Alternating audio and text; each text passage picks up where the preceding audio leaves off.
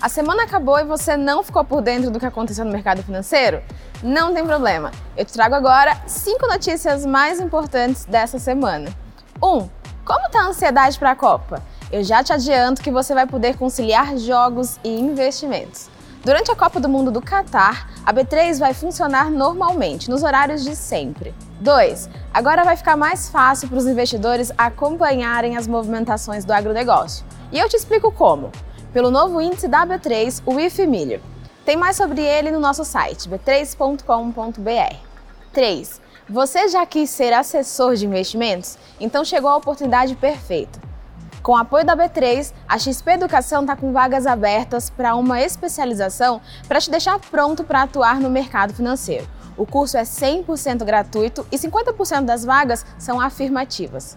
Confira mais no site da XP Educação. 4. Já pensou em diversificar sua carteira no exterior sem precisar ter conta lá fora para isso? Pois é, dá para investir desse jeito com os BDRs de ETFs. Tem 16 novas opções desse produto por aqui. Saiba os detalhes no nosso site. 5. Recebemos três leilões nessa semana. Ativos de Curitiba, Ceará e Mato Grosso do Sul passaram para iniciativa privada. O Ibovespa B3 fechou a semana em alta de 2,2% aos 110.036 pontos. A empresa com melhor desempenho do dia foi o Magalu, com alta de 10,62%.